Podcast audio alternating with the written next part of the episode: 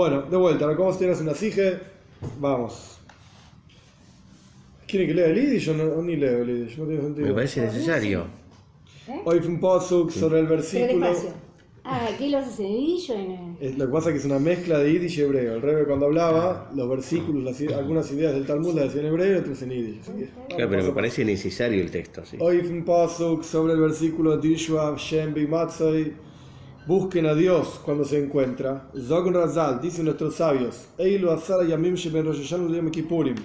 Estos son los 10 días entre Rosh Hashanah y Yom Kippur. ¿Cuándo está Dios disponible, digamos? o más disponible para quien lo llama? Entre Rosh Hashanah y Yom Kippur, así dice el Talmud. En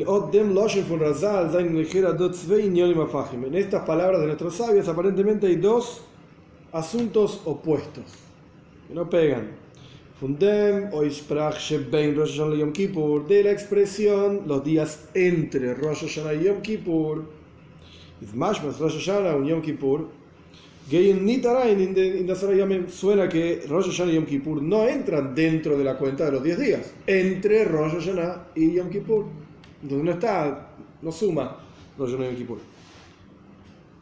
Fundemos a verbos, digamos Zog, Eilu Asara Yamim, pero sin embargo, del hecho de que el Talmud dice, estos son los 10 días, 10 días, Ismuja, forzosamente, as hoy Rosh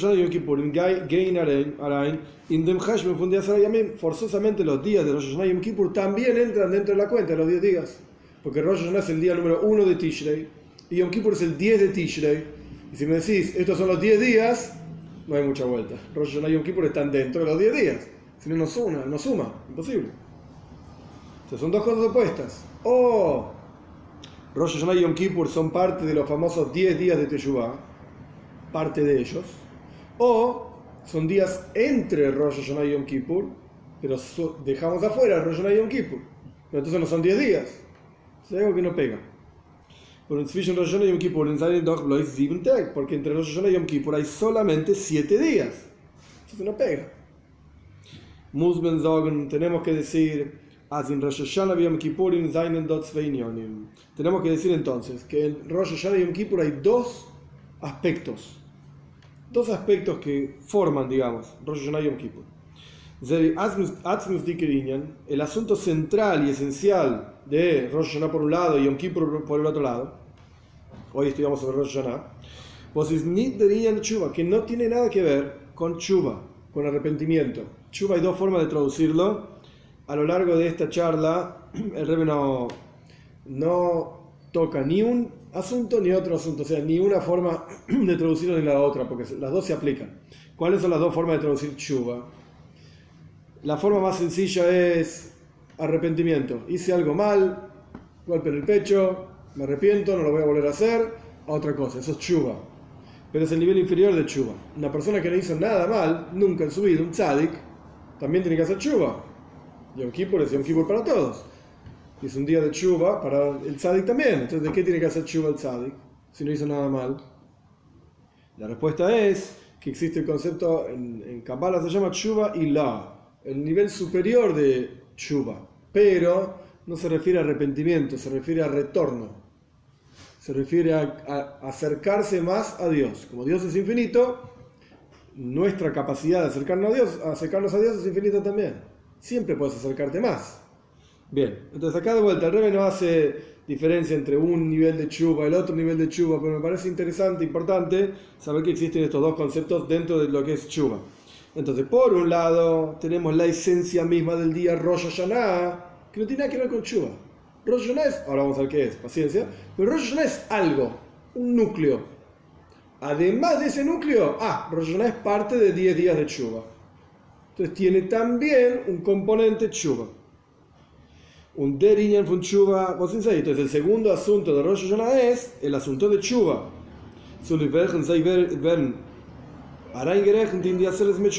Por lo cual entonces, Rosh Hashanah, y lo mismo se aplica a Yom Kippur, Yom Kippur es un asunto en sí mismo, tiene un núcleo que es Yom Kippur y además es un día para chuba. Por eso, tanto Rosh Hashanah como Yom Kippur están dentro de, lo- de los 10 días de Chuba. Pero sin embargo, el lenguaje de nuestros sabios es hacer Shebein entre Rosh Hashanah y Yom Kippur. Porque hay un asunto que es chuva propiamente dicho, ar- arrepentimiento, acercamiento, y hay un asunto que es Rosh Hashanah y otro asunto que es Yom Kippur. Tres cosas. Y el orden es el siguiente. Primero tiene que estar el trabajo espiritual de, eh, que tiene que ver con el asunto central y esencial, nuclear, lo que sea, de Rosh Hashanah. Un dernoch y después, ya voy a hacer con Rosh. Después tenés que hacer chuva, que tiene que ver con Rosh Hashanah. Pero el asunto central es otro. Rosh Hashanah Hul. Por eso está el lenguaje de nuestros sabios, los días entre, subrayado, entre Rosh Hashanah y Yom Kippur. Por Rosh Hashanah y Yom no tienen que ver con chuva directamente. Weil die Avoid der Tshuva von Rosh Hashanah, was to live ir, is Rosh Hashanah in der Cheshbon der Tres mit Tshuva, porque el asunto de Tshuva, de Rosh Hashanah, por lo cual Rosh Hashanah está dentro de los 10 días de Tshuva, desde el primero de Tishrei, que es Rosh Hashanah, hasta el, hasta el 10, que es Yom Kippur, kommt noch der Avoid von Rosh Hashanah mitzad Atzmai. Este asunto entonces de Tshuva, de Rosh Hashanah, viene después del asunto de Rosh Hashanah por sí mismo. Hasta acá estamos, tenemos la esencia de Rosh Hashanah y además la Tshuva de Rosh Hashanah. Bien. Tshuva is echer von alle mitzvahs. El concepto de Tshuva está por encima de todas las mitzvot. Es una mitzvah también, pero trasciende las mitzvot. Ahora vamos a ver por qué.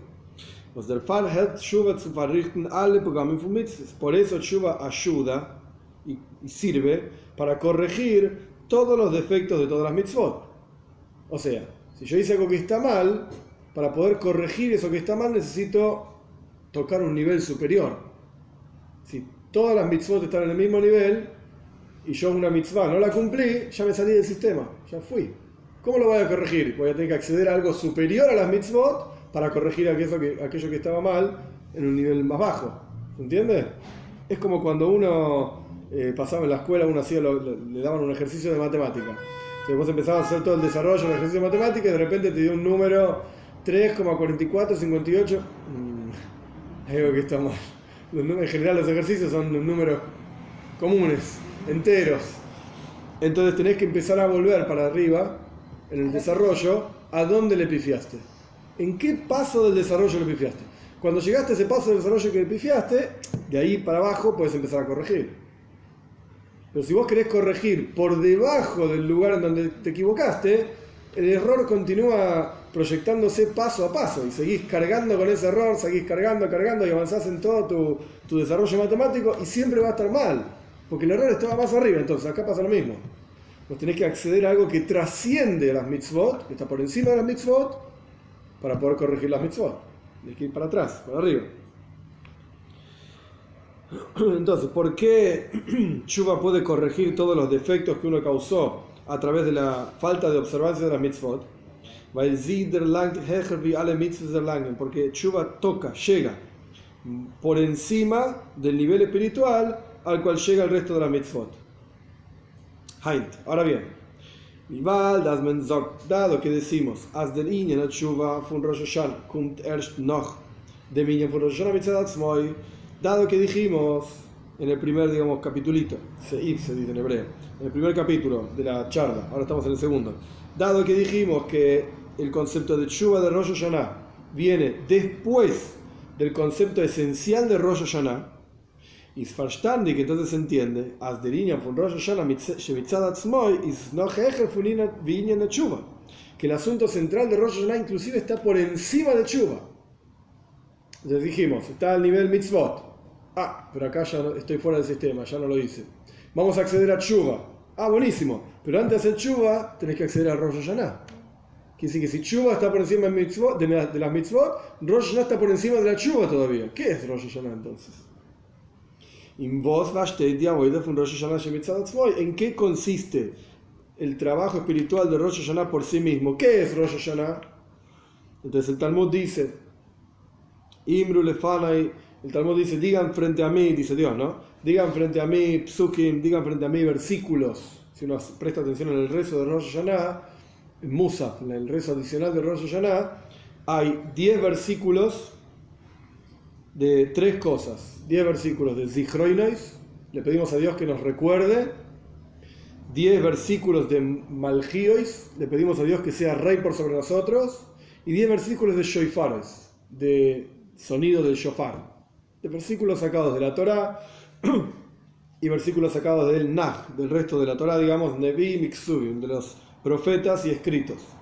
Entonces, el rey trae acá la idea, de que lo sacó del Talmud, que la esencia de Rosh Hashanah es Imru Malchíes, digan frente a mí, dice Dios, versículos en donde ustedes me mencionen como rey, que de Shetamlihuni Aleichem, para que me hagan a mí, dice Dios, ¿no?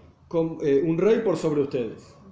En otras palabras, la esencia de Rosh Hashanah es que Dios es el rey. El clásico concepto de todo el mundo, que en realidad es correcto también, que Rosh Hashanah es el día del juicio, es verdad, está también en el rey, es un día de juicio y hay que prepararse para el juicio. Y bueno, es verdad todo eso. Pero la esencia de Rosh Hashanah no es esa. La esencia de Rosh Hashanah es que Dios es el rey. De hecho, si uno se fija en el Mahzor, en el libro de rezos de Rosh Hashanah, nunca hice la cuenta, pero la palabra rey, Melech, aparece muchísimas veces más que la palabra din, juicio.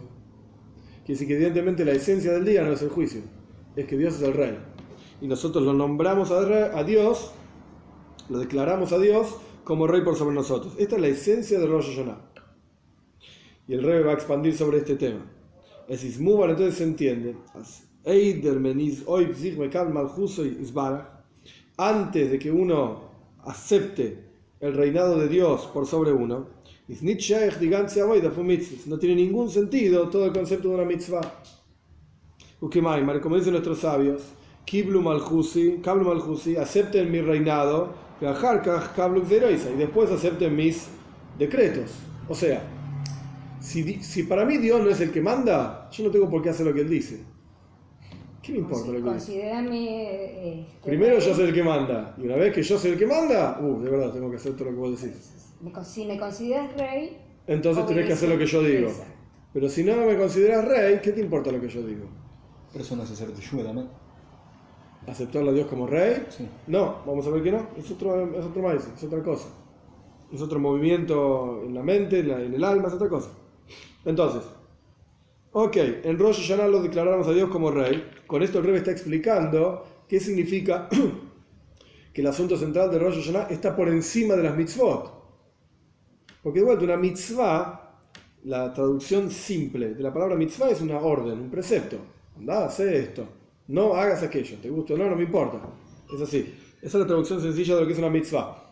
Entonces, una mitzvah, automáticamente la palabra misma obliga, digamos, a que existan tres conceptos. Un metzabé, el hebreo es un lenguaje muy particular que tiene este juego de los a través de los puntitos abajo uno va cambiando la palabra. Suena la misma palabra, pero no es. Metzabé es quien manda.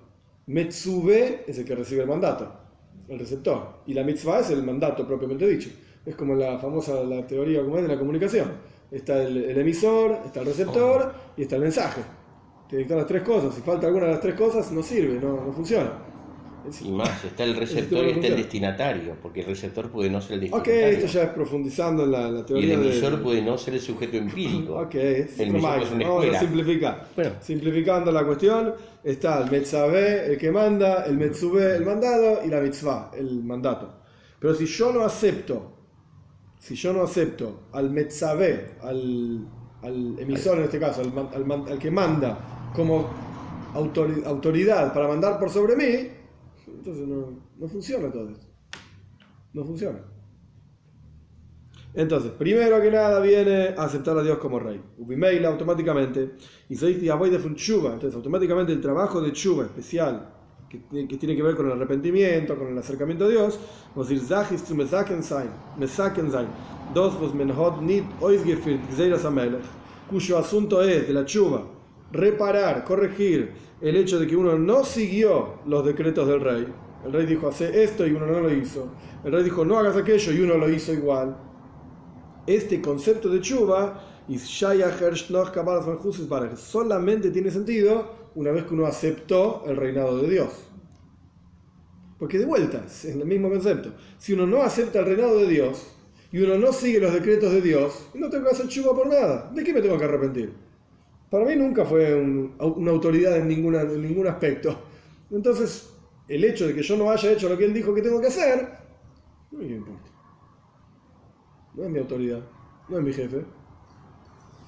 2.6. Entonces con esto el rey explicó cuál es el Seider, cuál es el orden. Primero acepta a Dios como rey, después aceptar las mitzvot. Ay, no aceptaste las mitzvot, bueno, en el medio está chuba.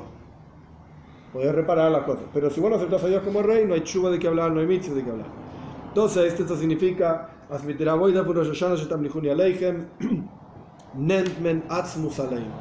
esto es un poco más complejo. Vamos primero a leer el concepto y después lo voy a explicar. Primero vamos a leerlo. Esto quiere decir que con este trabajo de Rosh Hashanah, el trabajo espiritual de Rosh Hashanah, de hacerlo a Dios como rey por sobre uno, en el lenguaje del Talmud, Tamlihuni Aleichem, eh, nómbrenme como rey por sobre ustedes, dice Dios, uno está tomando la esencia misma de Dios, que trasciende todo tipo de revelaciones divinas. Dos puntos. ¿Qué significa esto? Kium mitzvahs, la observancia de las mitzvot, es decir, los decretos divinos, der Langtin Rotzen Alien, llegan, tocan, digamos, el nivel divino de la voluntad de Dios.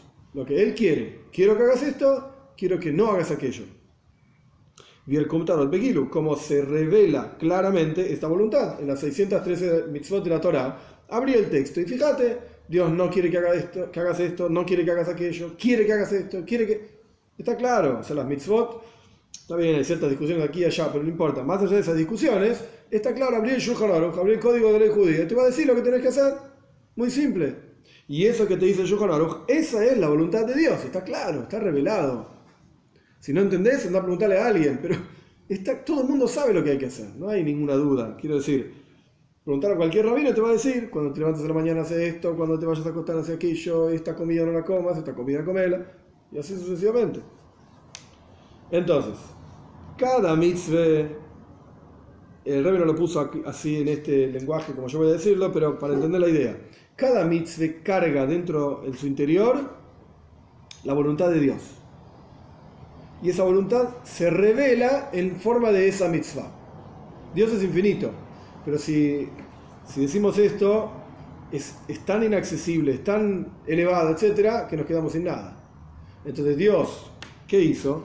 Dios introdujo, inyectó, digamos, su voluntad en cada una de las mitzvot de la Torah, de manera tal que para nosotros esas mitzvot sean algo concreto.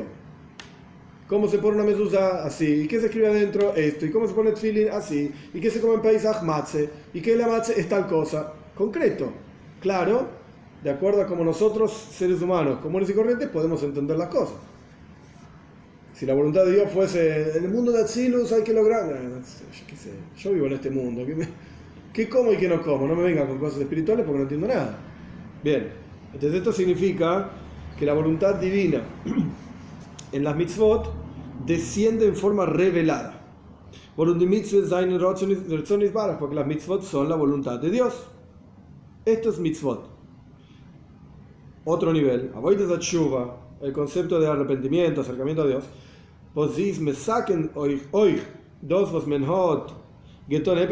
que tiene la capacidad, chuva, de reparar inclusive aquello que uno hizo contra la voluntad de Dios. Dios dijo, no mates, y vos fuiste y mataste a alguien, fuiste contra la voluntad de Dios. O Dios dijo, come matzah en Pesach, y vos no comiste matzah en Pesach, fuiste contra la voluntad de Dios. Dios dijo que había que hacer eso y no lo hiciste. Pero viene chuva y podés reparar a través de la chuva esta cuestión. ¿Por qué? Der no Porque evidentemente chuva toca, llega a un nivel divino que está por encima inclusive de la voluntad de Dios. Por eso puede reparar la voluntad misma de Dios. Es como el paso matemático en el cual uno se equivocó. Bueno, vas al paso anterior y empezás a reparar todo lo que hiciste mal de ahí para abajo. Chuba es este paso anterior, donde uno puede reparar todo lo que estaba por debajo. Y si dijimos que el paso anterior era las mitzvot, son la voluntad de Dios, pues Chuba está por encima de la voluntad de Dios como una, una, ventana, digamos, a poder acceder a un nivel superior, inclusive, de las mitzvot. Que las mitzvot, perdón. Nivel superior a las mitzvot mismas. mismas. Pero es un nivel, el nivel de Chuba, que todavía tiene alguna relación con la voluntad divina. Ahora vamos a ver. Eh, perdón, was Gott nicht kein Scheichus zu ratzen, vernimmt dort nicht kein Ort, es chuva. Porque un nivel, sí, parece un trabalenguas, porque un nivel que no tiene, ahora explico esto, lo vamos a leer y después lo explico, que no tiene relación con la voluntad de Dios, pues la chuva tampoco tiene relación con ese nivel. Porque eh, aquello que está opuesto a la voluntad de Dios. Ahora explico esto. Entonces la, la chuva al fin y al cabo todavía tiene alguna relación con la voluntad divina, que es aquello que está revelado. Pero el trabajo espiritual de hacer a Dios como rey por sobre nosotros, Rirton in toca la esencia misma de Dios, que está por encima de todo tipo de revelaciones divinas. ¿Qué dijo el rey acá? ¿Cuál es la idea de esta cuestión? El punto es el siguiente. Existen, para dar un ejemplo, ¿sí? tres niveles de lo que el rey está hablando acá de tres niveles. Nivel número uno es una mitzvah. ¿Qué es una mitzvah? Es la voluntad divina revelada. Como Dios viniendo diciéndote, quiero esto. Bien. Ya no hice lo que, lo que Dios quería. Y ahora, chuva. ¿Qué significa chuva? Chuba tiene una relación directa con la voluntad de Dios, está por encima de la voluntad de Dios, pero tiene una relación directa. ¿Cuál es la relación directa? Corrige la voluntad de Dios. Está por encima de la voluntad de Dios, pero la corrige. Ahora hay un nivel que está por encima inclusive de Chuba, que no tiene ninguna relación con la voluntad de Dios. Está totalmente por encima de esta cuestión. Frente a ese nivel, ni siquiera existe, no tiene sentido hablar de la voluntad de Dios. Es Dios mismo. Está el Rotzen, está la voluntad divina y está el Bala Rotzen, está el que tiene esa voluntad, Dios mismo, su esencia. Para decirlo de otra manera, porque veo caras raras. Así que vamos a, vamos a cambiar el, ejemplo. La idea es así. Vos tenés el número 1. 1 es un número, ok. Ni mucho ni poco, es un número, perfecto. El número 1 lo tenemos ahí, perfecto. Ahora tenemos el número 10. Oh, el número 10 está por encima del 1. E inclusive puede ser que esté muy por encima, acuerdo qué cosas, ¿eh? Puede ser que esté muy por encima del 1, pero alguna relación tiene. Porque al fin y al cabo, suma 1 más 1 más 1, vas a llegar al 10. El 10 no es más que una sumatoria de unos. 1 más 1, etcétera, etcétera. Entonces, el 10 está por encima del 1, pero tiene una relación con el 1. El infinito no podemos decir que está por encima del 1, no tiene relación con, con, los números, en general, ninguna relación. Está tan pero tan por encima que no es una relación, no es que esté muy por encima, más por encima o menos por encima, tenés 10 o tenés 100 o 50.000, no importa, porque 50.000 también es una sumatoria de 50.000 veces 1. Infinito no es una sumatoria de números, es otra categoría, punto, es otra cosa. No nada, nada, nada que ver con los números, punto, es otro maíz acá pasa lo mismo. Vos tenés la mitzvot, las mitzvot representan el 1 en este caso. Al revés, el 1 representa la mitzvot. Ya le pifié, ya no hice lo que tenía que hacer, etc. Bueno, accedemos al 10, que está por encima del 1, digamos. Y a partir de ese 10 podemos reparar el 1. Vamos sacando numeritos del 10 y reparamos el 1, lo corregimos. Bien, pero hay un nivel, eso sería chuva. Pero hay un nivel que está inclusive por encima del 1, del 10, que es la esencia misma de los números, llamémoslo, el infinito. Y esa es la esencia de Dios, es lo que he representado acá con la esencia de Dios. Ahora, hasta acá el ejemplo para entender estos tres niveles, el 1, el 10 y el infinito. Pero hay un punto más que en realidad no tiene ejemplo, por lo menos yo no, conozco, no conozco ejemplos. Hay un maíz que yo siempre cuento en las clases del Alter Rebbe, que quizás se puede utilizar, pero es complejo. La idea es así. Todo aquello que tiene algún tipo de definición, inclusive definición por lo negativo, es algo que es revelado, es algo que de alguna manera se puede captar. Existen dos tipos de captación. Una se llama asagas captar algo por lo que esa cosa es. ¿Qué es una vaca? Bueno, una vaca es un animal que pesa, no sé cuánto pesa una vaca, yo sé, tantos kilos y tiene tal tamaño, y tiene orejas, y tiene patas, y tiene así, así, así. Vos podés describir lo que es una vaca. Cualquiera de nosotros, cualquier persona común y corriente alguna vez vio una vaca, eh, va a pensar, oh, se va a hacer la idea a partir de todas las descripciones, el pelo, los colores, el tamaño, el, ruido que hace. Bueno, podemos hablar horas de lo que es una vaca y uno se va a hacer una idea de lo que es una vaca. Perfecto. Eso se llama sagas ahiv. Captar algo en forma positiva, por lo que esa cosa es, en forma directa. Después tenés sagas shlila. Captar algo por lo negativo, por lo que esa cosa no es. Porque es algo tan complejo, tan elevado, que no te puedo explicar lo que esa cosa es. Te puedo explicar lo que esa cosa no es. No es esto, no es aquello, no es...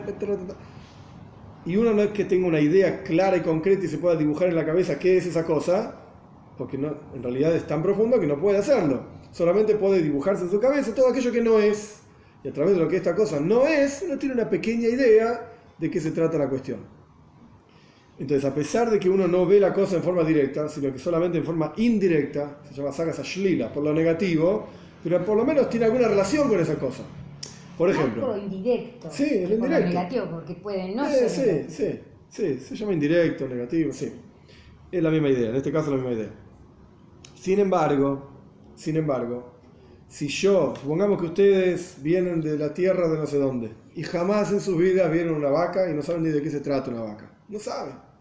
Entonces yo no te puedo decir una vaca es una vaca, no sirve para nada. Entonces yo te tengo que empezar a decir todo lo que no es. Pero no te puedo decir cosas que no tienen absolutamente nada que ver con una vaca. No es una casa, no es agua. No tiene alas.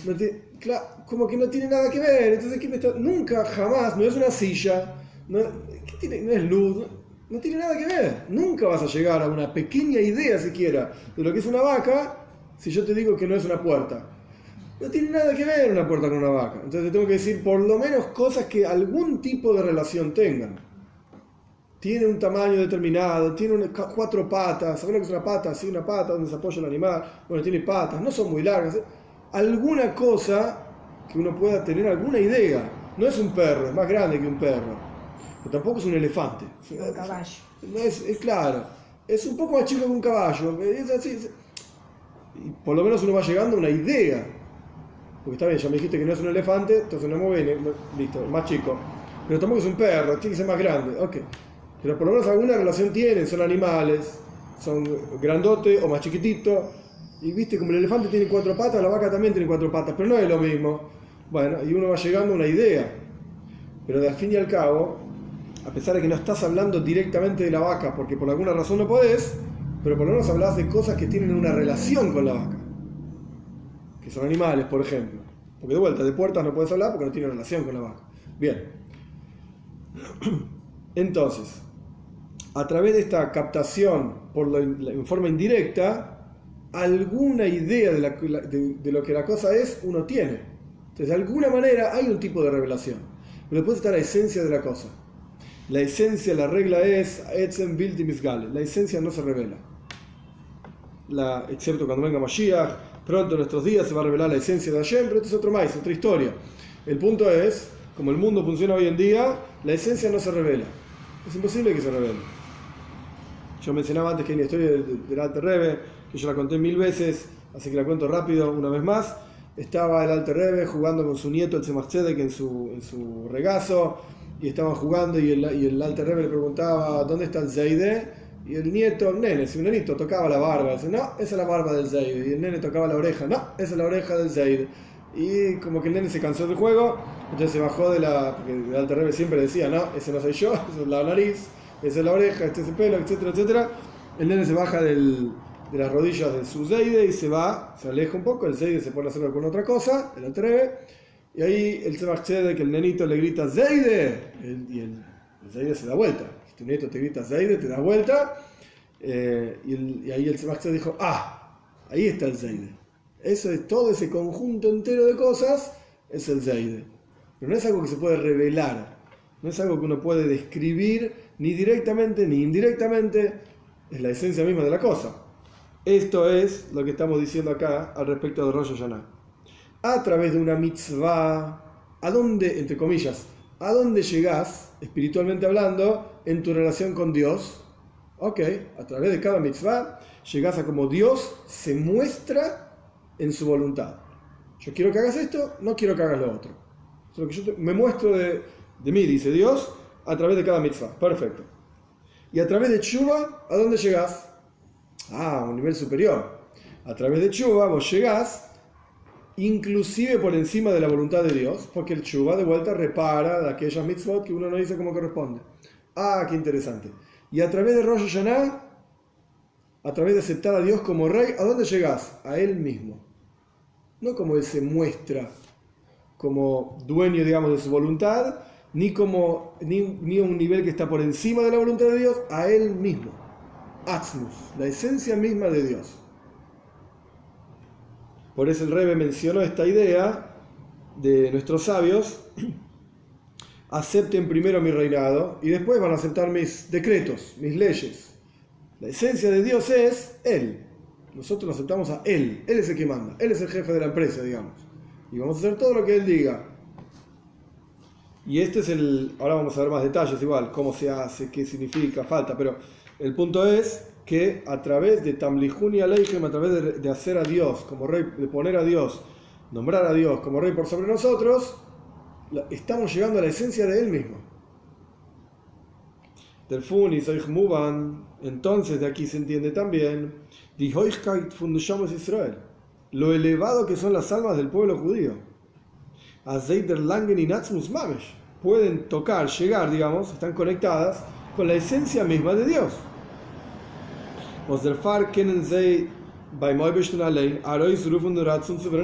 Por eso, las almas del pueblo judío, en este caso en Rosh Hashanah, pueden despertar en Dios la voluntad de ser rey.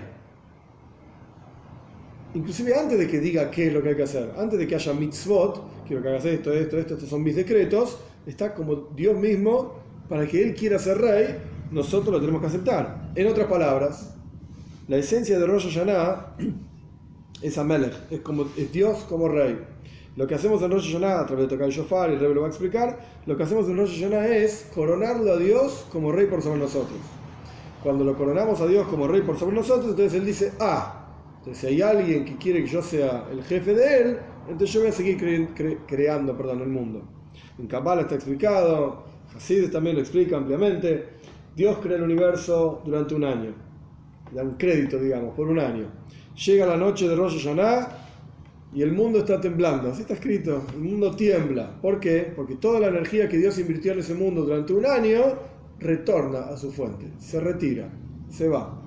Y queda condicionado el, nuevo crédito, digamos, al trabajo espiritual de los Yehudim. Si los Yehudim aceptan a Dios como rey, entonces se vuelve el crédito por un año más. Los, los Yehudim no aceptamos Dios libre guardia. A Dios como rey, ya. Dios se retira, dice que te vaya bien. Chao. Se acabó. Por eso Rosh Hashanah es un día, son dos días, no importa. Un día, dos días eh, serios, días para aprovechar el tiempo, se dice mucho Teilín, no es un día para hacer festichola, ni para... No, es un día serio. ¿Por qué? Porque de acuerdo a lo que vos hagas ese día, el mundo va a continuar existiendo o no. Así de sencillo.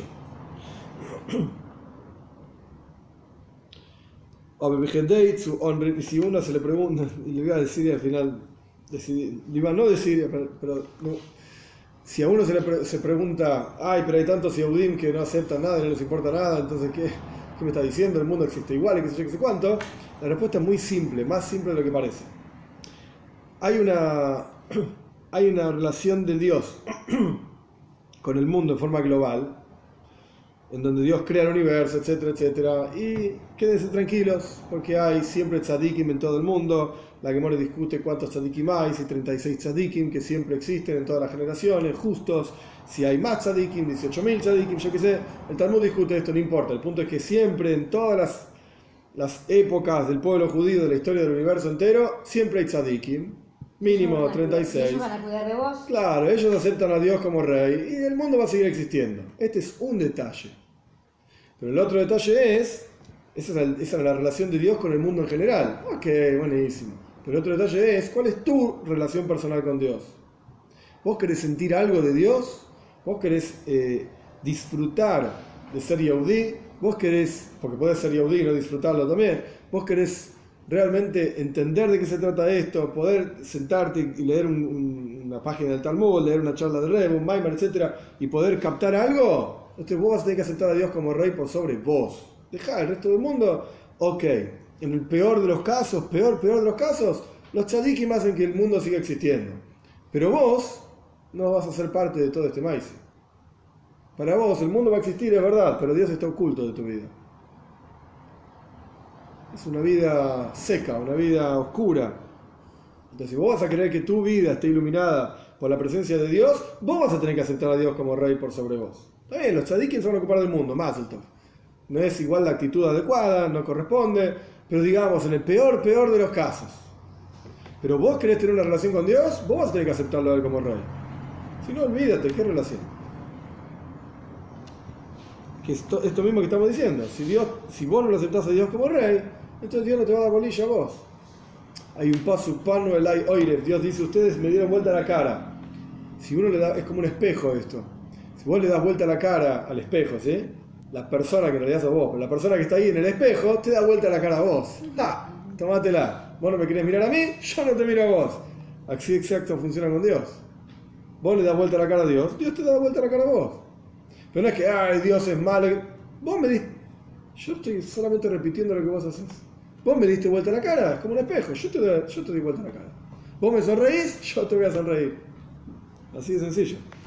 Ese es el primer paso. Aceptar a Dios como rey por sobre uno. Para que de vuelta la vida de uno mismo, más allá del mundo en general, etc., la vida de uno mismo pueda estar bañada, iluminada por la luz de ayer. Entonces, de aquí podemos ver lo impresionante y elevado que son las almas del pueblo judío, que tienen la capacidad, porque Dios quiso así, de despertar en Dios la voluntad de ser rey. Pero para poder tocar y llegar a este nivel de la esencia misma de Dios, se necesita tener, se requiere tener la anulación inter, interior más profunda que surge desde la esencia misma del alma. Uno tiene que poder llegar a su propia alma, o sea, en términos sencillos, para acceder a los potenciales y las fuerzas que tiene el alma, bueno, primero que nada tenés que ser consciente que tenés una llama, tenés un alma y tenés que poder acceder a ese alma. Es una herramienta, es verdad, pero si está ahí guardada bajo, perdón, bajo llave y nunca la tocas, entonces no vas a poder hacer nada con esa herramienta. ¿La tenés? Sí. Bueno, pero es lo mismo que nada. Es lo mismo que nada. Obviamente, es todo un círculo, digamos, para acceder a esas herramientas, a la llama, al alma, tenés que cumplir mitzvahs, bueno, es todo un, todo un círculo. Ahora bien, ¿cuál es esta, en términos sencillos, de Rosh Hashanah? ¿Cuál es la anulación interior que surge desde la esencia del alma? Los Drix y esto se expresa en la coronación de, Dios como Rey por sobre nosotros y en la Bakaya, el en la petición que hacemos en el rezo de Rosh Hashanah, varias veces en, los dos días de Rosh Hashanah, le pedimos a Dios, reina por sobre todo el mundo, con tu honor y tu gloria, qué sé yo, qué sé cuánto. O sea, el hecho de pedirle a Dios que sea rey por sobre uno, implica, lo que pasa es que la gente es triste, lee el Mahzor en hebreo o en fonética, no saben ni lo que están diciendo. O a veces lo lee en castellano y como que uno tiene que avanzar más rápido porque si no se queda muy atrás. Ah, reina por sobre todo el mundo, tú que eres rey. ¿Te diste cuenta de lo que está diciendo? No estás diciendo palabras así, cualquier pavada. Si le estás pidiendo a Dios que reine por sobre ti, reina por sobre todo el mundo. Estás diciendo que Dios es el rey, ¿verdad? Ah, sí, sí, Dios es el rey, el rey. Y si Dios es el rey, ¿por qué no hace lo que él dice que hay que hacer? Que no hacemos Bueno, sí, sí, sí, claro que sí. Claro que sí. En el Mahzor, en la historia, muy cortita, es una línea nomás, en, una parte del rezo, eh, digamos, cuando el Hazán empieza a cantar ya más eh, el rezo propio de Rosh Hashanah, el, empieza Hamelech. Así empieza Hamelech, y hoy lleva el, qué sé yo, el, rey que está sentado sobre su trono, qué sé yo. Entonces, antes de decir Hamelech, en el Maxor de Jabad, hay una pequeña historia, que es una línea nomás, que dice, lo que pasa es que para entender esa línea hay que entender toda una historia, el, el Alter Rebbe asume que uno conoce toda la otra historia del Talmud. Ahí dice que estaba Rebaron de Carlín, si no recuerdo mal, eh, ahora sí, el Baron de Carlín, cuando llegaba a este punto del rezo, que decía Hamelech, se desmayaba. Se desmayaba. Porque recordaba una historia del Talmud, que la historia es una historia larguísima, que yo no voy a contar toda la historia, porque es realmente muy larga, sobre la destrucción del templo, está en la Gemara en Gittin. Eh, el pedacito más eh, significativo que tiene que ver con esto de la historia eh, la ciudad de Jerusalén estaba sitiada por los romanos previa a la destrucción de, de, de Jerusalén, de el templo, etc. No se podían entrar ni salir de Jerusalén. Rabban ben Zakkai logra salir de Jerusalén después de tres años de sitio, ¿sí? logra salir de Jerusalén, se hizo un muerto, casi lo matan, es una historia larga, larga. Logra salir de Jerusalén y se presenta frente al general, que en ese momento era el general Vespasianus, que después fue emperador. Pero en ese momento era el general que el emperador anterior, que no, no recuerdo el nombre, lo mandó para destruir, conquistar Jerusalén. Entonces se presenta frente a Vespasianus y cuando lo ve, Rabbi Yochanan ben le dice a Vespasianus, mi señor emperador, acá estoy, llegué. Entonces Vespasianus le dice, te tengo que matar dos veces. Dos veces, te mereces doble pena de muerte. ¿Por qué? Entonces Vespasianus dice, primero que nada, yo no soy el emperador, soy un general. Y si me llamas a mí emperador, estás rebelándote contra el emperador. Y por lo tanto mereces la pena de muerte. Yo no soy el emperador. Y segundo, si yo soy el emperador, ¿por qué tardaste tanto en venir? ¿Qué, qué pasa acá? ¿Por qué no viniste a hablar conmigo antes? ¿Tres años tenés que esperar a que la gente se muera de hambre para venir a hablar conmigo? Si yo soy que está en mis manos, realmente la suerte, digamos, de Jerusalén, vení a hablar conmigo. ¿Qué te pasa? ¿No sos el líder espiritual del pueblo judío? Entonces, ¿qué haces? ¿Por qué tardaste tanto? Entonces, mientras estaban charlando, para cerrar la historia, llegó un heraldo de Roma diciendo que el emperador se había muerto y que habían nombrado a Vespasiano emperador. Entonces, Vespasiano dijo, uh, este tipo sabía ya que yo era emperador, porque imagínense, si el heraldo tuvo que viajar desde Roma hasta Jerusalén, en aquella época, hace 2000 años, tardó unos cuantos días, o sea que el emperador se había muerto hace unos cuantos días, andás a ver si semanas, y Vespasiano ya era emperador cuando Yochanan ben Zakkai le dijo mi señor emperador. Quiere decir que este rabino algo, algo, alguna conexión tenía. Sea como fuere, el punto de la historia que Rabaran de Carlín se desmayaba cuando llegaba esto es Amelech. Gritamos y decimos y cantamos en Rosh Hashanah, Amelech, el rey. Pará, si Dios es el rey, ¿por qué tardamos tanto en ir a buscarlo? ¿No es que era el rey? Y que nos pasamos la vida paveando, haciendo tonterías, y después gritamos en Rosh Hashanah, Amelech, sí, el que manda es Dios. No haces nada de lo que Dios, no hacemos nada de lo que Dios nos pide ni charlamos con él, ni nos interesa hablar con él, nos acordamos una vez al año que es el rey. ¿De qué estás hablando? ¿Qué rey? ¿Por qué tardaste tanto? Hasta rollo ya no tenés que esperar para venir a hablar conmigo. ¿No era que no, no soy el rey? Bueno, toda esta historia la menciono, por eso Rebarne Calín se desmayaba, qué sé yo. Porque recordaba esta historia del Talmud de Vespasiano diciéndole, diciéndole a Rabbi Yochanan Zakkai, ¿por qué tardaste tanto en verme a mí si soy el emperador? El punto es que si uno se toma en serio, que debería, obviamente, uno se toma en serio lo que dice el rezo en Rosh Hashanah, lo que dice Maxwell, etcétera, etcétera, en la práctica lo que está pasando es que uno se está anulando a Dios. Y uno está diciendo, vos sos el que manda.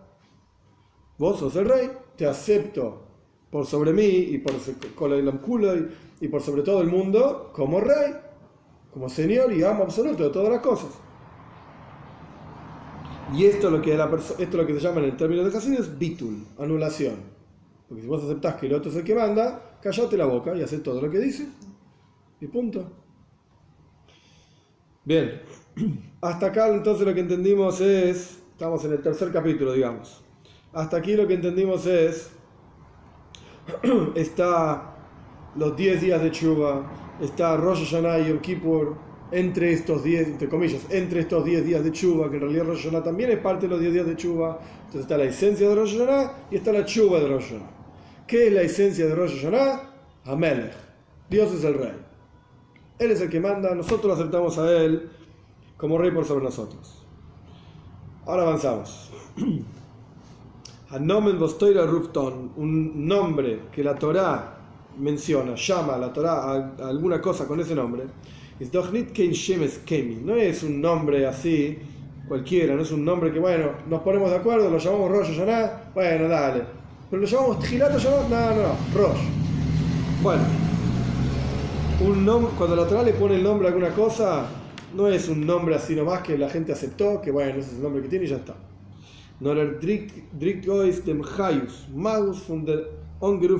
Sino que el nombre de una cosa expresa la energía, la vitalidad, la esencia de esa cosa que es llamado con ese nombre. Por eso se llama así, porque ese nombre es el nombre que expresa esa esencia. In der Namen Rosh Hashanah, subrayando la palabra Rosh, en el nombre de Rosh Hashanah, que la gente traduce como año nuevo, qué sé yo, en realidad la traducción literal es cabeza del año. Rosh es cabeza en hebreo, cabeza del año. El rey lo pone en Yiddish. Der Kopf Jahr, la cabeza del año. En este nombre, Zainen Merumas de Iber, eh, Iber Monte Inyonim. En este, en este nombre, Rosh Hashanah, están indicados estos asuntos mencionados anteriormente. Vamos a ver.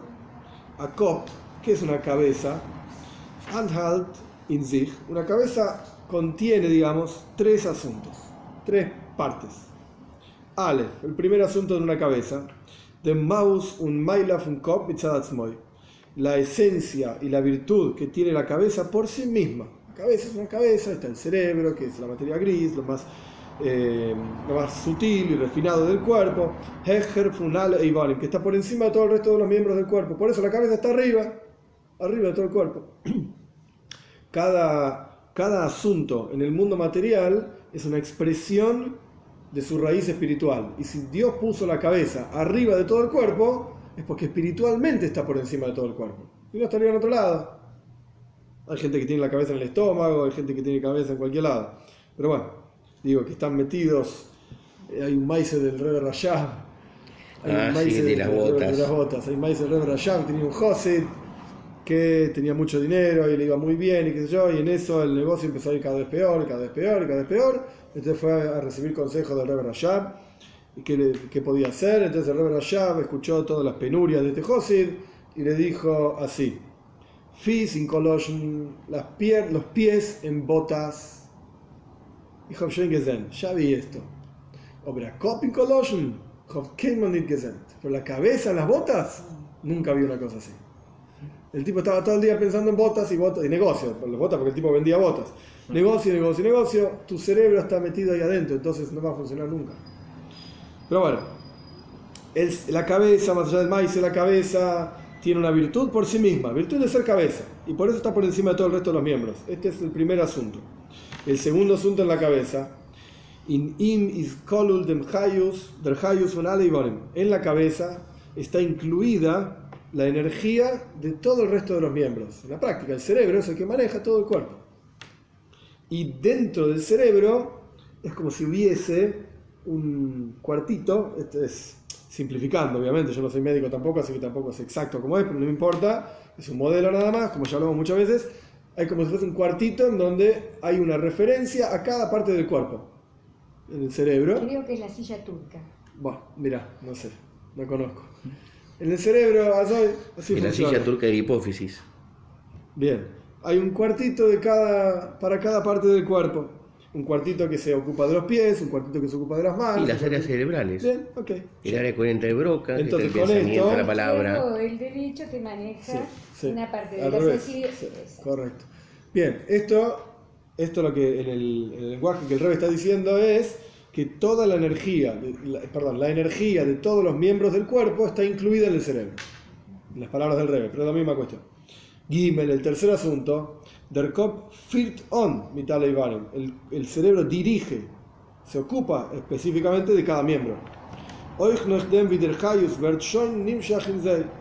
Inclusive después de que la energía vital se, digamos, entre comillas, se retiró del cerebro y se proyectó hacia, entre comillas, porque no es así, pero no importa, eh, se retiró del cerebro y se proyectó en los miembros, el cerebro continúa teniendo relación con esos miembros y continúa manejándolos.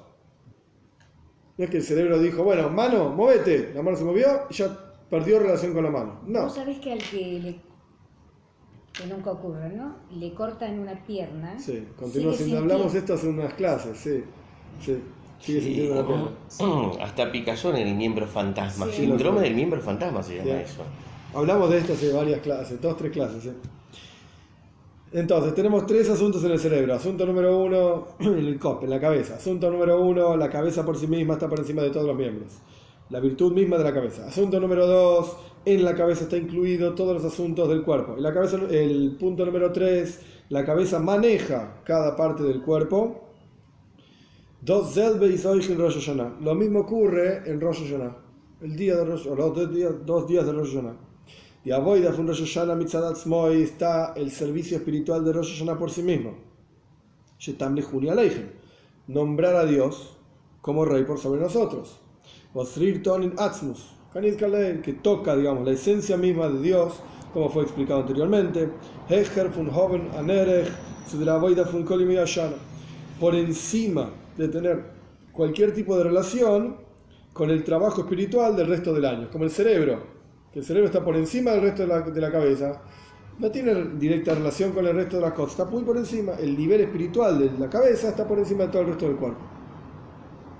De la misma manera, Rosh Hashanah toca la esencia de Dios y está por encima de todo lo que uno puede hacer a lo largo del resto del año. Entre paréntesis, mitzvot. ¿Veis? El segundo asunto en Rosh Hashanah Avoides Atshuva, el servicio espiritual de retorno a Dios, de arrepentimiento, etc., de Rosh Hashanah. Posota Nerech un farbun mit mitzvahs, que tiene una relación y una conexión con los preceptos de la Torah, los decretos divinos. Pero está por encima de ellos, como ya explicamos. ¿sí? Vi klal, y es como una regla general que incluye todas las mitzvot. ¿Por qué? Porque a través de Tshuva puedes reparar y corregir cualquier mitzvah. Que si que Tshuva es la regla general de todas las mitzvot. Está por encima de las mitzvot, pero tiene una relación con las mitzvot. Es como el cerebro incluye la energía vital de cada una de las partes del cuerpo. Está por arriba del cuerpo, por encima del cuerpo, pero tiene una relación. Sabe que existe una mano, sabe que existe un pie, y así sucesivamente. Gimel, el tercer asunto,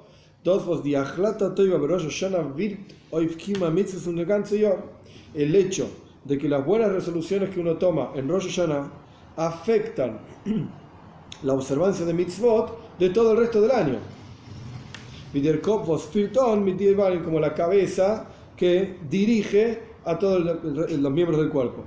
En palabras más sencillas, si yo acepté, eh, si yo acepté en Rosh Hashanah el, el, rebe anterior decía, que su padre decía, el rebe Rashab, que cada Rosh Hashanah hay que aceptar alguna cosa nueva, un hidur, aunque sea un, embellecer alguna mitzvah de alguna manera, una mitzvah nueva, cada Rosh Hashanah hay que crecer en algo.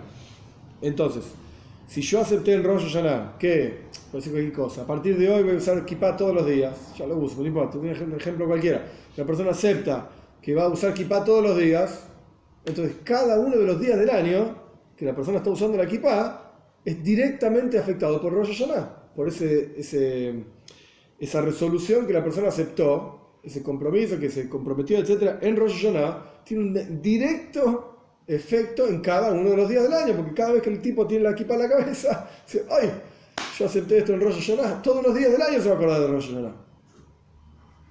Lo mismo ocurre con cualquier otra misión. Entonces esto, esto simboliza, digamos, cómo el cerebro dirige cada una de las partes del cuerpo y está pendiente en forma directa de cada una de las partes del cuerpo.